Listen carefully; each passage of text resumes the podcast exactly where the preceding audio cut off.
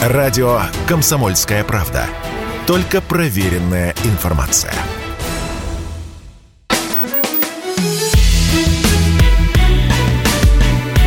Бофт знает. Здравствуйте, друзья. Здравствуйте, Георгий Георгиевич. Георгий Бофт. Здравствуйте, Иван. Георгий Бофт, известный российский журналист и политолог. Георгий Георгиевич, а давайте а. для разгона послушаем Василия Небензи, который постоянный представитель России при Организации Объединенных Наций. Он там выступил накануне. Вот что рассказал. Тотальной украинизацией учебного процесса и переписыванием совместных страниц истории русского и украинского народов занимается Министерство образования и науки Украины. В 2016 году это ведомство, цитирую, с учетом исторических событий последних лет, конец цитаты, утвердило 25 учебных программ. Наиболее масштабной корректировке подверглись программы по истории и географии. Я даже захватил с собой учебник географии для восьмого класса под редакцией Масляка и Капирулина. Если верить ему, то при предки французов, испанцев, португальцев, турок и даже евреев пришли с Украины. Хочу обратиться к своему французскому коллеге.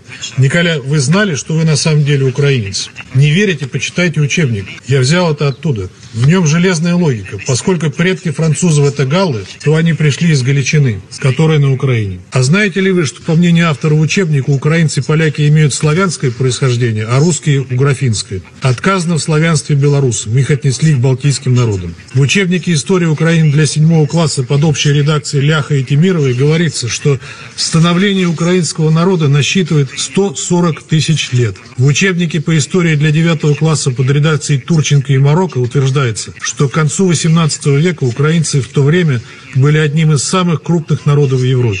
Здесь стоит упомянуть, что галичанец, автор книги «Украинская нация», вообще убежден, что как, цитирую, «население Восточной Европы вошло в первое тысячелетие новой эры под названием украинцы».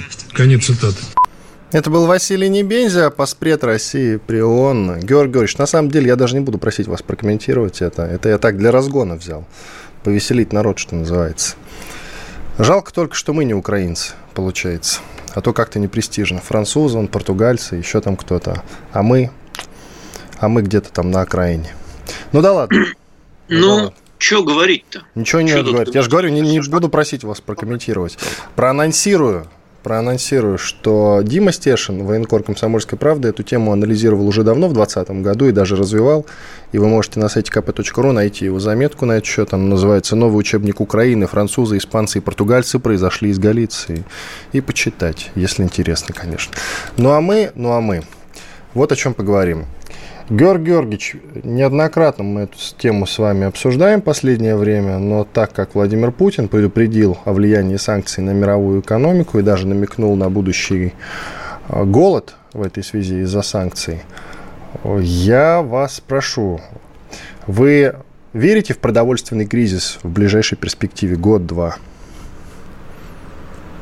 А, ну, он может случиться, конечно, если будут развиваться нынешние тенденции а, со сбоем поставок и с исключением а, зернового рынка а, двух крупнейших производителей зерна, какими являются Россия и конечно, Украина. Так, подвисает ну, у нас Георгий. Георгий Георгиевич, вы подвисаете немножко. Сейчас попрошу выпускающего звукорежиссера вас перенабрать. Да, перенабрать, потому что ничего не понятно из того, что вы сказали. Итак, сейчас наберут Георгия Бофта и начнем, а, конечно же, заново обсуждать эту тему. Я пока приведу полную цитату того, что сказал наш президент. В силу объективных экономических законов, продолжение санкционной одержимости, если позволено будет сказать, неминуемо приведет и к сложнейшим, труднообратимым последствиям для Европейского Союза, для его граждан – а также для беднейших государств мира, которые уже сталкиваются с рисками голода. Вот Георгий Георгиевич начал говорить про две крупнейшие державы, у которых самые большие посевные э, зерна, и, в принципе, мы, мы самый крупный производитель зерна, в принципе, вот на импорт то, что отправляем, на экспорт, ну, на экспорт отправляем. Ну, мы и ну, Украина, получается, да? Мы и Украина, да, держим под 30% э, мирового зернового рынка. А, вот. И, конечно, выпадение таких двух э, крупных поставщиков может оказать на него сильное влияние. Э, и уже сейчас говорят, что большие проблемы будут в Северной Африке, Северная Африка – это наш основной покупатель, но и вообще в Африке. Я не думаю, что, конечно, Европа с Америкой будут голодать, но проблемы могут усугубиться. Так что эти опасения не беспочвены. И на уровне ООН тоже поднимается эта проблема. Говорится о том, что, в общем, кризис может быть. Вы меня тут давеча заподозрили в пропаганде, когда мы с вами переписывались по поводу отношений России и США. Но вот скажите откровенно, вы реально не верите в то, что близится мировой финансовый кризис, причем глобальный, более глобальный, чем был в 2008 году? Более глобальный, чем был в 2008 году, я пока не верю. А, но а, что касается финансового кризиса, то он вполне вероятен. Да, это может быть. А, просто а, надо понимать, какие последствия а, он будет иметь и как скажется на жизни простых людей. Кто сколько потеряет и так далее и тому подобное. Мы вообще любим пугать э, страстями, которые происходят не у нас в стране, они происходят на Западе. И у телезрителя, который непрерывно смотрит такие федеральные каналы, у него создается впечатление, что а, там а, непонятно вообще, как люди живут. Вот. Я не сторонник такой, знаете, страшилки строить такие. Поэтому у всех есть свои проблемы, у всех есть свои кризисы, но лучше обратить внимание на себя и заниматься собственной страной. У нас сейчас тяжелое положение в экономике, и будет еще тяжелее, поэтому надо готовиться к этому – и э, готовиться, э, собственно, с опорой только на собственные силы, поскольку никто нам не поможет. А как готовиться и готовимся ли мы? Вот вы ощущаете, что мы готовимся? Э, я вижу, что проводятся бесконечные совещания, вот, принимаются какие-то решения. Э, бизнес пытается э, подстроиться под новые условия, лихорадочно ищет новые пути замещения того, что его лишил Запад вот, пытается наладить отношения с китайцами, там, с индусами, еще с кем-то. Э, кто-то пытается вот э, что-то выпускать самим и так далее. Вот сегодня Siemens, например, объявил, что исходит, уходит из России и перестает э, обслуживать в том числе скоростные поезда Сапсан. Наверное, сейчас уже начали готовиться к тому, как обслуживать скоростные поезда Сапсан, которые остались в нашем распоряжении. Э, им, наверное, виднее, как это будет происходить. Вы знаете, Мардан задается вопросом логичным у себя в телеге. А почему не было, э, не было подготовки какой-то с вероятным разрывом отношений с Siemens э, задолго до? Мы вообще-то уже сталкивались с проблемами с Siemens. По-моему, это было несколько лет назад, назад связано было с Крымом. Напомните, вероятно, вы сто процентов помните эту историю. Там, там, турбины, там турбины были поставлены. Во, во, во, точно, точно. Специальных путей. Вот, и э, там был вынужден платить какие-то штрафы Америке. Там потом пытались как-то это разрулить, и, в общем, скандал погасили в результате. Почему мы не готовились? Э, а давайте я сначала озвучу Мардана, а вы уже ответите Давай. ему заочно и нашим радиослушателям. Так, цитирую Сергея Мардана. Самое время задать вопрос руководству РЖД, бывшему. По какой причине монополия отказалась от разработки собственных скоростных поездов и решили потратить полтора миллиарда евро на покупку немецкой продукции. С любителя шубохранилища и большого православного патриота Якунина спроса, понятное дело, нет. Его мотивация понятна без всяких вопросов. А вот почему новый президент РЖД Белозеров отличался таким же равнодушием к железнодорожному машиностроению, спросить самое время спросить в самое время, Георгий Георгиевич, или как спросить, тоже вопрос. Спрашивать можно все, что угодно задним числом, но спрашивать, задавать вопрос лучше вовремя. Вот. А в свое время а, а, генерал КГБ Якунин значит, был поставлен на руководство РЖД. Кем поставлен? Э, Мардан такого вопроса не задает, нет? Или он знает на него ответ? Вот. Кстати, Мардан любит Потом... нас слушать и критиковать вас, кстати, я вам хочу сказать. Делает это закрыто в чатиках. Сережа, привет тебе. Он будет слушать повтор обязательно. Вы я продолжайте, Георгий Георгиевич. Я не люблю критиковать э, коллег, но хочу задать этот вопрос э, заочно. Знает ли он, кто назначил Якунина на э, пост главы РЖД? И кто согласовал, в том числе, сделку по покупки скоростных поездов Siemens и вообще постройки вот этой всей скоростной, ну, полускоростной железной дороги на технологиях немецких. Нет, а я могу а... заранее ответить на этот вопрос. Был поставлен человек, который э, не решил, в принципе, вопрос, не придумал, как будет в случае чего выкручивать из тех или иных ситуаций. А просто, знаете, вот каждый день ходил на работу, что-то делал, но Вы не думал о, о том. А я о, о Якунине, о Якунине я говорю. О Якунине. Вы же намекаете Значит... на кого? На Владимира Владимировича, правильно ведь? Я намекаю на то, что э, Якунин был частью э, э, руководства страны и ее экономики. Ну, слушайте, не может решения... Владимир Путин вот реально следить за работой вот каждого Минут, своего сотрудника? Минуточку, минуточку, минуточку. Во-первых, президент по Конституции отвечает за основы экономической и политической политики страны. Это раз. Во-вторых, у нас, в общем, есть правительство, которое назначается президентом, и вырабатывается политика коллективно, э, правительственная политика, Центробанк и так далее. Есть парламент, который все это утверждает. И так далее. Поэтому не надо вот стрелки переводить на одного Якунина, который, кстати говоря, успешно переехал после этого жить в Германию, не куда-нибудь, правильно? 20 Германию. секунд у нас, Георг Георгиевич. Или давайте а... уже начнем, а, то есть продолжим, вернее, уже после его, перерыва. Его туда, надо сказать, спокойно отпустили, э, и никаких грехов за ним, в общем, не заметили. Иван Панкин, Георгий Бов, две минуты отдыхаем, после этого продолжим. Вы слушаете радио «Комсомольская правда» и продолжайте это делать. Радио «Комсомольская правда». Никаких фейков, только правда.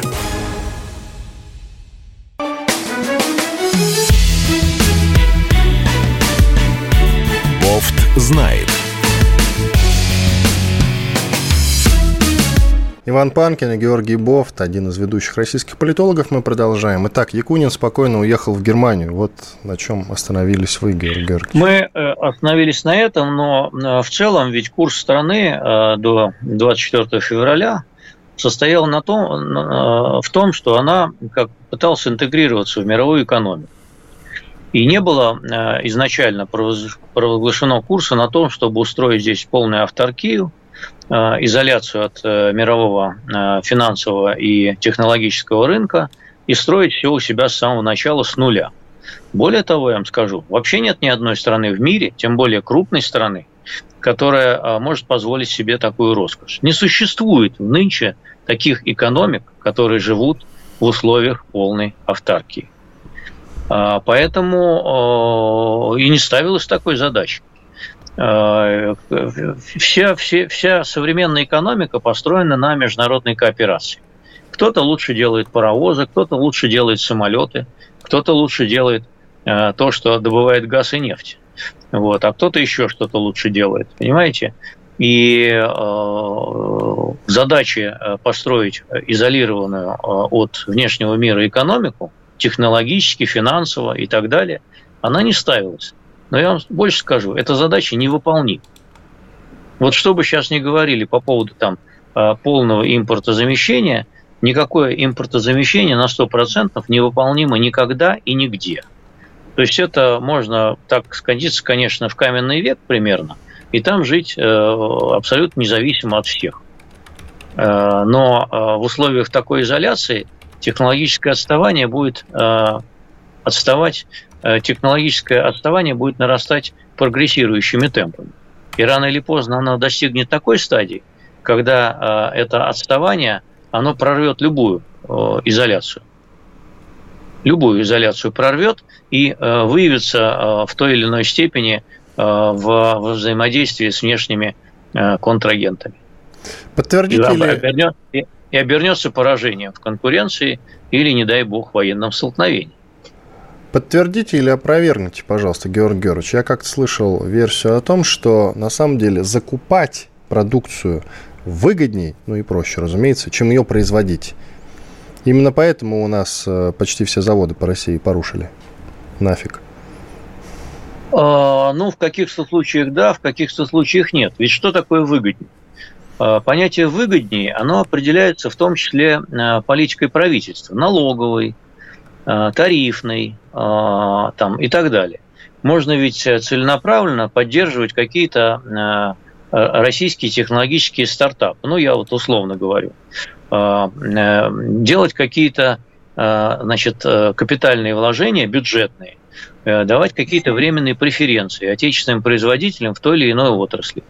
И это будет их стимулировать для того, чтобы, в общем, производить стало выгоднее, чем покупать. Просто этого не было сделано. Этого не было сделано, и э, до 24 февраля мы исходили из того, что э, то, что мы не можем производить сами, мы э, можем купить. Ну и так вот, опять же, упрощенно.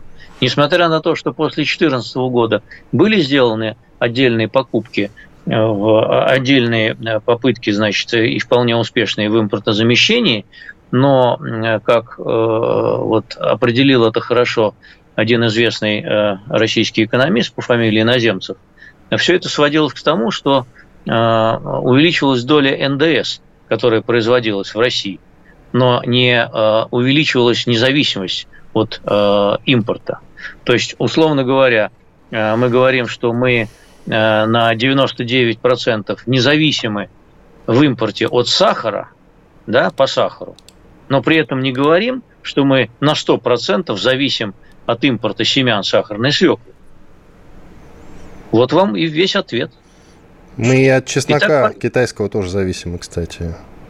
И, и, кстати говоря, чеснок китайский, э, э, я следил за этим делом специально, поскольку я его сам, например, выращиваю.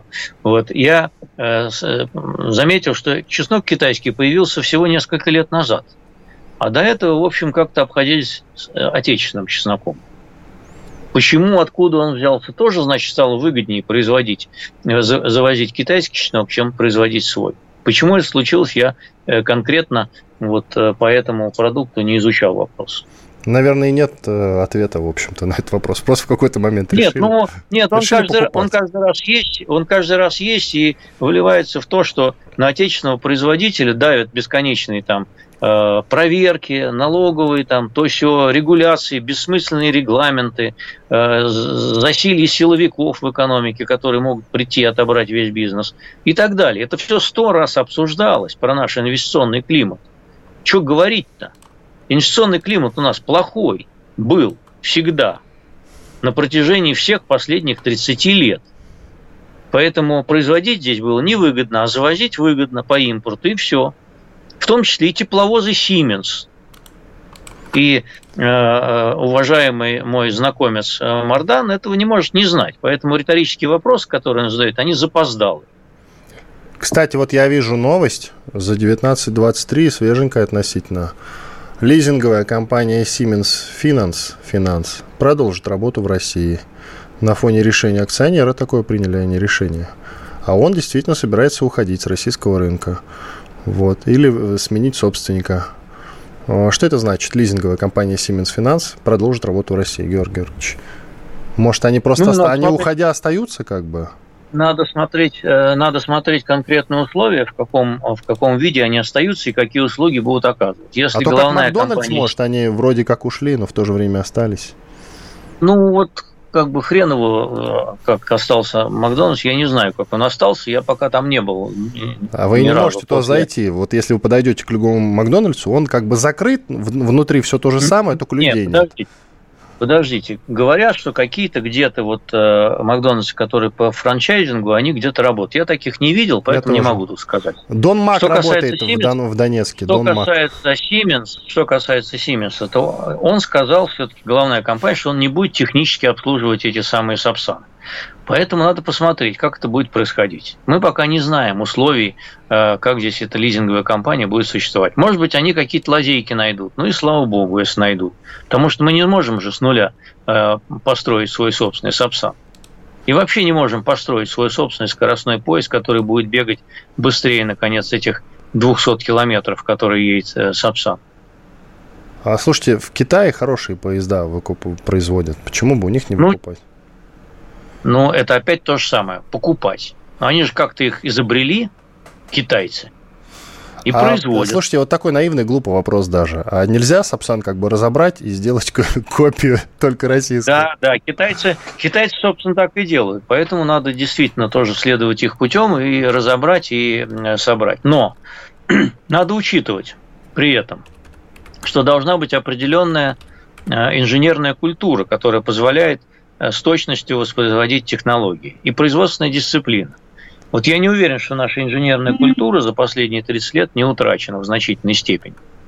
И что э, производственная дисциплина позволит нам э, в точности производить э, те же самые западные технологии. Потому что, вот, например, можно же скопировать все чертежи машин американских, э, в основном американских, которые производят чипы. Вот. И технологии чипы тоже, так сказать, как-то скоммуниздить и так далее. Но производить чипы мы как не могли, так и не можем. Понимаете? Потому что это другой уровень производства, который нашим работникам просто пока технологически не по силу. Их просто нет. А как так вышло? Совет, советская радиоэлектроника была сильнейшей в мире. Как это Советская получилось? радиоэлектроника э, была говном э, по сравнению с той радиоэлектроникой, которая была в то, в то время. Поэтому не надо этих сказок про советскую радиоэлектронику. У нее конкуренции не было, понимаете? Что ж, хорошо. Ну, поэтому она, я поэтому она проиграла. Про... Поэтому, когда советская радиоэлектроника оказалась на свободном рынке, то Рижский э, радиозавод оказался нафиг никому не нужен, потому что его э, продукция была говном. Вот и вся советская радиоэлектроника. Я просто почему подумал про то, чтобы разобрать и собрать. Э, на примере советского летчика-перебежчика, если помните такого Виктора Беленко, он же перелетел в Японию в 1976 году как раз на да на МиГе 25 МиГ-25П, да. кажется, был. Вот. И э, передал сначала японским властям, а они быстренько американским властям. Те его разобрали быстро, буквально там за короткий промежуток времени. Разобрали и потом собрали, нам отдали. Вот так это было, плюс-минус. Вот. И, в принципе, все скопировали. Мы остались без системы свой-чужой, актуальный на тот момент. Пришлось разрабатывать новую. Вот такие дела. А, что мы должны сделать с Польшей сейчас? Как наказать, как ответить за то, что они краской облили нашего посла? Не они, конечно, но под их равнодушные взгляды это произошло. Не обеспечили безопасность нашего посла 9 мая, когда он возлагал а, цветы к советскому памятнику воинам-освободителям. По линии МИДа, насколько я а, понимаю, были потребованы извинения. Я не знаю, были ли их, эти оказывается, извинения. надо требовать. Их в таком случае их, оказывается, надо требовать. Интересно. Ну, мы не знаем, как по линии Министерства иностранных дел идет коммуникация. Может быть, э, поляки чего-то не договаривают, или, может быть, мы чего-то не договариваем. Может быть, этот инцидент каким-то образом уже замяли, мы пока не знаем, поскольку дипломатические отношения не разорваны, а первое время после инцидента звучали и такие предложения. Может, они еще и будут разорваны. Вот Литва фактически пошла по этому пути примерно. Уже посол сегодня отозван. Значит, консульство закрывают они. Они и нас террористами, уровень. да, террористами нас признали. Продолжим да, говорить об этом в третьей части, Георгий уровень, Георгиевич. Понижают уровень представительства. Я не исключаю, что Георгий по этому же пути... Делаем паузу. Иван Панкин и Георгий Бофт. Продолжим эту тему через пару минут. Если тебя спросят, что слушаешь, ответь уверенно. Радио «Комсомольская правда». Ведь Радио КП – это самые оперативные и проверенные новости.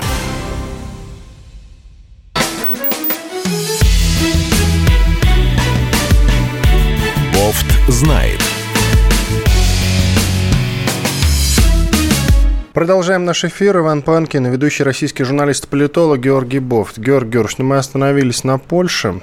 Там накануне 9 мая обрызгали то ли краской, то ли сиропом нашего посла не обеспечили безопасность. Вот мы начали эту тему с вами обсуждать. Я, кстати, вспомнил цитату, который, которую употребил постфактум глава МИД, что этот инцидент э, заслуживает изучения, он сказал.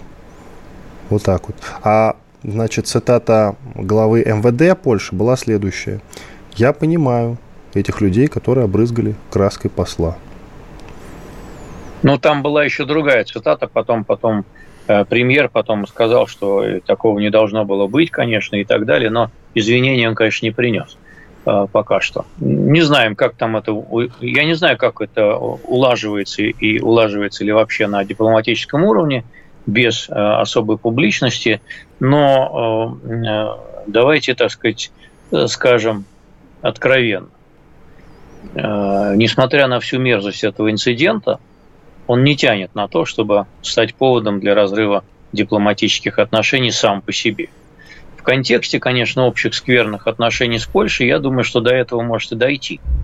Вот. Но мне кажется, нам не стоит спешить э, впереди паровоз. А мы с кем-то первыми разрывали дипотношения? По-моему, не было такого.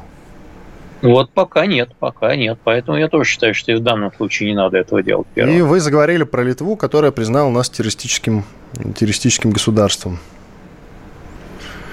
А, а как вообще, что это значит, во-первых? Признали нас террористическим государством. И вот э, что это вот значит? Ну, если... Как изменится если наша жизнь после этого, Георгий Если, нет, ну не, наша жизнь от э, решения Литвы мало изменится, конечно, э, если не считать, что, э, смотрите, если они будут последовательны в этом своем решении и проводить в жизнь соответствующую политику, тогда, в принципе, нужно полностью рвать все отношения с нашей страной. Вот, что они, в принципе, начали уже делать, вот, отзывая посла, там, закрывая консульство и так далее – вот. Но дальше следующий шаг – это полное прекращение экономических отношений. И дальше следующий шаг – это закрытие транзита в Калининград. А поезд до сих пор ходит через Вильнюс? Сухопутного. Эм, по-моему, по-моему, он еще ходит. А, Но это печально, конечно. Это печально, потому что на него, э, на этот поезд можно было купить дешевый билет и высадиться в Вильнюсе. Раньше многие этот маршрут практиковали. Нет, высадиться в нем нельзя. Я, я так делал, и многие мои знакомые, как бы, извините, ну, если у вас сейчас, есть загран сейчас, э, с нет, визой... сейчас уже, сейчас уже точно нельзя. Сейчас нет, до этого мы практиковали такое. Еще, да, я в доковидное время так делал. А сейчас, да, я думаю, что вообще этот поезд уже ходить не будет. Будем на самолете добираться, на пароме. Э, тут есть несколько сообщений. Слушатели интересуются. Георгий Георгиевич, итак, Дмитрий Майраков написал мне ВКонтакте. Хотел спросить ваше мнение э, про господина Стрелкова. Что вы о нем думаете? Особенно в контексте его отношения к специальной военной операции. Просил прокомментировать. Пожалуйста. Это какой-то, это какой-то важный персонаж такой Стрелков. Он ну... действительно играл активную роль в 2014 году. А, это был а, боевик, который, в общем, достаточно э, далеко зашел э, во главе своего отряда, а, который пользовался определенной военной поддержкой со стороны России. Тем не менее, потом он не получил какого-то официального статуса, там, ветерана боевых действий и так далее и тому подобное. Сейчас он много критикует, я вижу, в телеграм-каналах действия э, российской армии, считая ее недостаточно эффективными – ну, может быть, за этим сквозит его обида, что его тогда не позвали в качестве генерала или еще что-то. Поэтому а, как-то я видел его дуэль э, словесную с Навальным. Да? Ну, это ни о чем было. Ну что это было совершенно Да, это не было, это не было, это не было убедительно, как, как с одной, так и с другой стороны. Это было не очень интересно. И, в общем, я тогда Стрелкова ожидал большего. Про Навального не буду говорить в данном случае. А Стрелкова я тогда ожидал больше. Но выглядел он довольно слабо.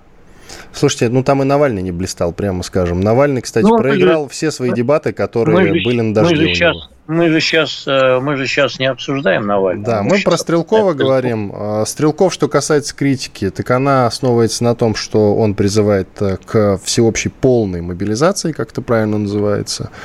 А в остальном, ну, он, в общем, дельно разбирает я уж не знаю, с военной точки зрения надо спрашивать, наверное, у каких-то военных обозревателей, нравится им и его обзоры или нет, но есть э, в интернете другой персонаж Подоляк, у которого вообще все всегда хорошо. Просто вот он каждый день разборы делает по несколько штук, вы наверняка на них натыкались.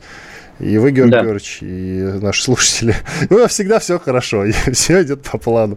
Вот. На фронте даже уже шутит. Если хочется поднять настроение, смотрит разборы Подоляки. Вот, так что Стрелков, но он критикует, да. Возможно, кстати, и в этом действительно есть э, какая-то обида, действительно. Ну ладно, все, вопрос я задал. Моя совесть чиста, идем э, дальше. А, что касается Литвы, у нас же с ними общие энерго... энергосети общие, Георгий Георгиевич. Да, электричество. Так э, отключаем электричество, раз мы террористы, то надо как-то по-террористически действовать тогда. Ну, если они нас признали террористами, то они должны, наверное, сами отключиться от наших террористических А чего не отключаются-то? Чего не отключаются? Не знаю. Не знаю. Так может, наконец, э, наконец нам первыми действовать, наносить упреждающие удары уже? Чего-то как-то, мне кажется, пора. Вот вы как-то против таких мер, Георгий Георгиевич, но если не мы первые, то, значит, мы вторые. Вы знаете, мне кажется, в нашей Махаловке с Западом уже все так далеко зашло, что я опасаюсь предлагать новые меры э, решительного разрыва. А все оно и так уже рушится, поэтому что тут уже от наших предложений оно э, быстрее уже не пойдет. Так э, мы действуем не будем, всегда. Не мы... будем подливать не будем подливать бензинчика в этот костер. В смысле, не будем? Горит. Ну давайте, ну пусть дальше по морде нас бьют, будем терпеть. Ну почему бы первым не нанести этот удар? Ну, очевидно, что Слушайте, сегодня Литва, завтра, значит, Латвия, послезавтра, значит, Эстония. Ну, или какая разница, там, последовательность не имеет значения. Слушайте, ну, во-первых, э, во-первых, э, это не будет последним ударом, в ответ на это последует еще какой-нибудь удар, да, правильно? Вот. Санкционные пакеты, они еще не закончились, их там печатают новые. А, поэтому я не думаю, что надо лезть на рожон там, где можно на него не лезть. Ну хорошо, Георгий Георгиевич. Я, кстати, я надеюсь, что в Кремле вас слушают, а мы несколько раз с вами были свидетелями э, таких странных значит, поворотов в некоторых делах, что кажется, что действительно слушают в определенной степени, по крайней мере. Но мне, если честно, местами не хватает некой решительности. Вот если честно. И вы знаете, я вот с людьми общаюсь, многим ее тоже не хватает, Георгий Георгиевич. Понимаете, э, вот эти разговоры про решительность, они нас все время подводят к термину ядерная бомба. А мы с вами а, говорили что, в прошлой программе об этом. Потому что, потому что полная окончательная решительность – это именно начало ядерной войны. Да, конечно. Можно договориться и до этого. Еще что предложите? Георгий Георгиевич, а я не предлагал это, это вы уже как-то на это ушли. Эту тему ну, я вам навязал, вы были, кстати, крайне ей недовольны в прошлый раз. Это просто, это просто, а, так сказать, э, логическое продолжение вот этого пути. Если а, рушить то, что осталось там, ну, в том числе э, и отказываться получать за это деньги, да, а, то э, надо понимать все последствия, которые за этим последуют. Ведь, собственно говоря, именно поэтому переход на оплату, скажем, в рублях за газ, он ведь произошел не по наиболее жесткому сценарию, как, например, могли бы предложить вот вы. Вот э, Секунду, либо платите... Вот вы газ... всегда меня вот с говном мешаете традиционно. Да нет, ну какой же... Я вас, я вас мешаю не с говном, а с решительностью, во-первых. Не, не путайте.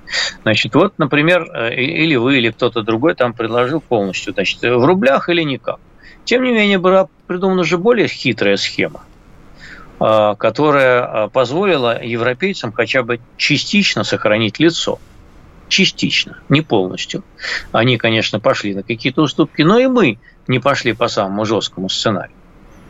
Потому что, ну, этот газ надо куда-то девать там, и вообще нам все-таки нужны валютные поступления, а, потому что они нам пригодятся, эти деньги еще поскольку золотовалютные резервы наполовину заморожены, хотя будет э, текущие какие-то доходы. Ну, также и с электричеством-то надо посмотреть, как это работает вся энергосистема, и можно ли безна- безнаказанно и безболезненно отключить только Литву, и, и ничего, чтобы в ответ за это не прилетело, например. Я думаю, что всю ну, Прибалтику уже можно отключить. Я же говорю, там цепная реакция пойдет, так или иначе. Завтра Эстония нас признает кем-нибудь, послезавтра Латвия.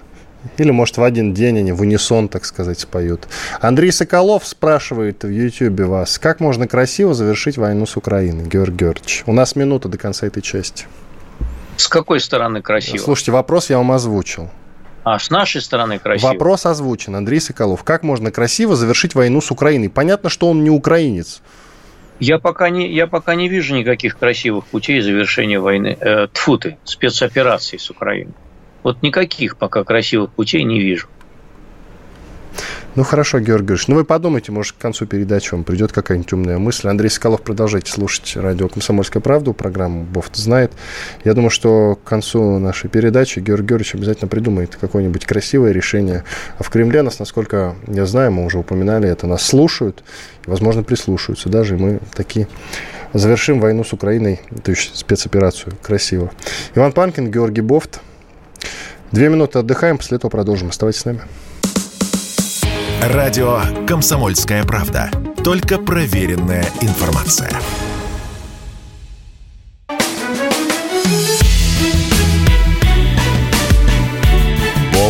знает. Иван Панкин и Георгий Бофт, известный российский журналист и политолог. Георгий Георгиевич, как вы считаете, Херсонская область войдет в состав России? М? Там просто пошли разговоры о том, чтобы референдум провести. Что это зависит от исхода, это зависит от исхода военных действий, а, а также от последующих переговоров по фиксированию результатов этих военных действий. А, вот тогда и будет решаться, войдет или не войдет. То есть вы про референдум ничего не сказали. Референдум вообще значения не имеет, что ли? Референдум, э, э, референдум это будет последствие принятого политического решения. Он э, лишь его оформит. Политическое решение будет приниматься в Москве на этот счет. Вот. И будет зависеть от того, как закончатся военные действия на Украине, и когда они закончатся, и чем они закончатся, и как будет выглядеть последующее мирное регулирование, если оно вообще будет как-нибудь выглядеть на нашем веку.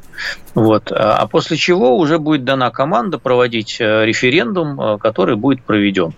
Э, и, безусловно, закончится так, как надо будет его закончить.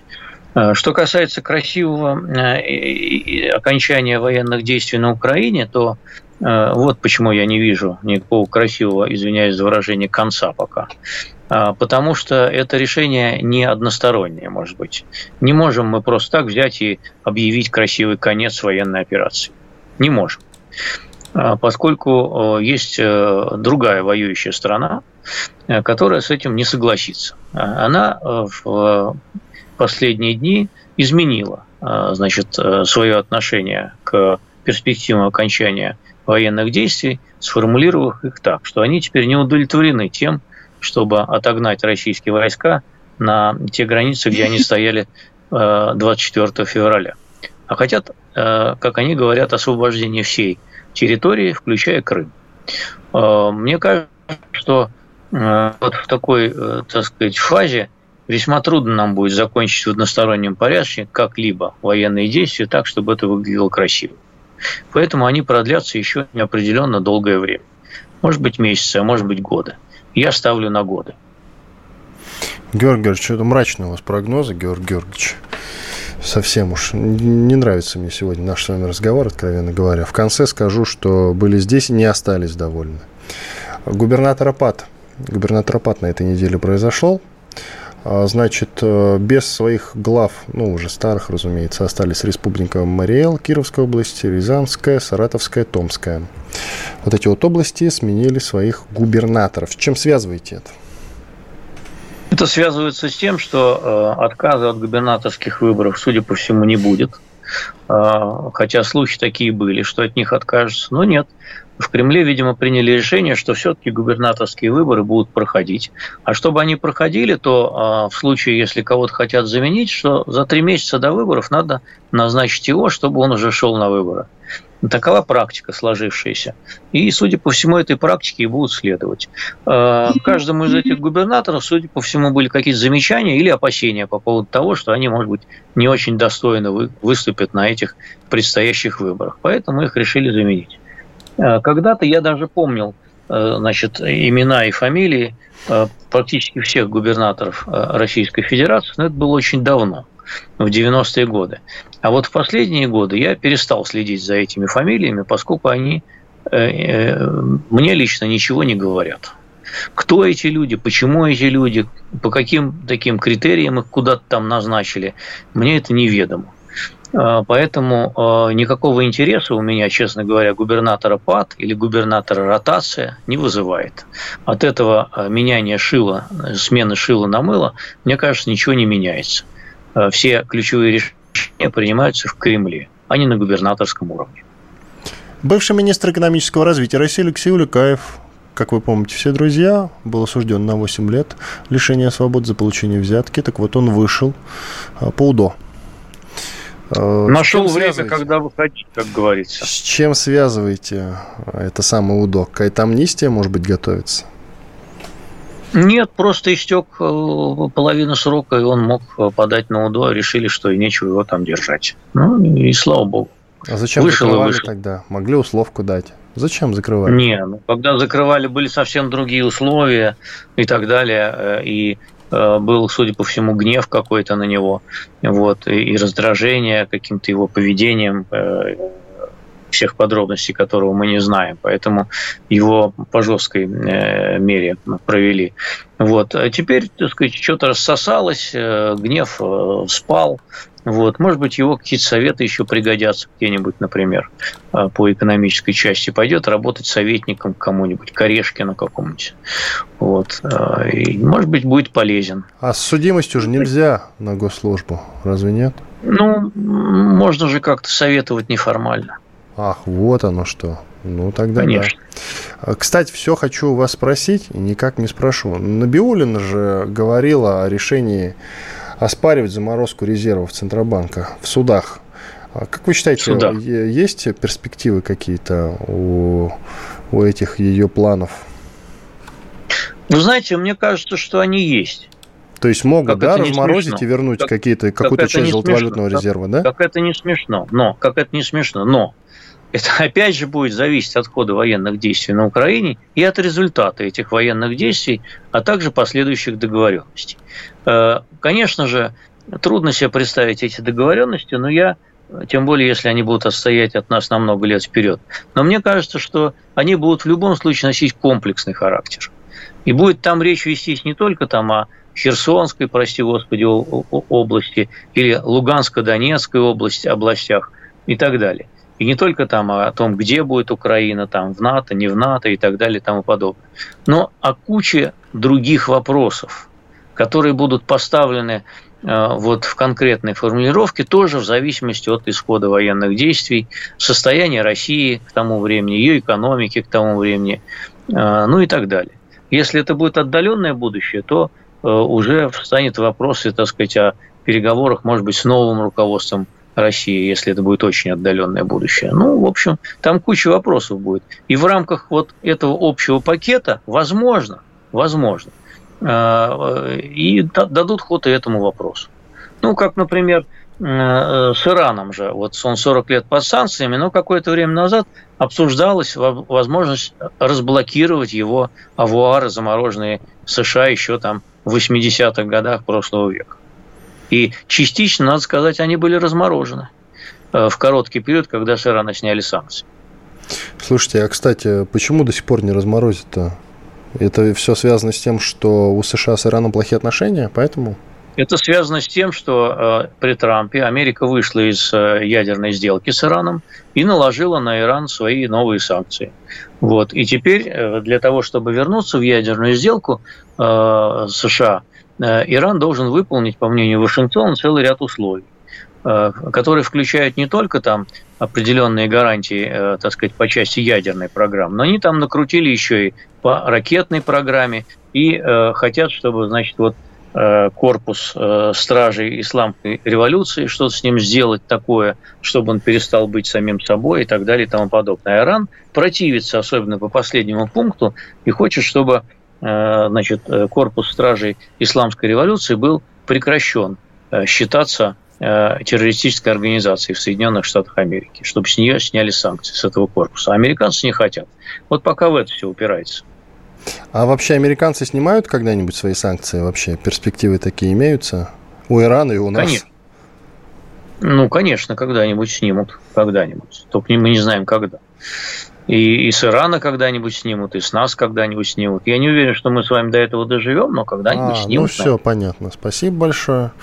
А, Георгий Георгиевич, в продолжении темы ядерной войны, вот попалась на глаза, и не могу не обсудить это с вами.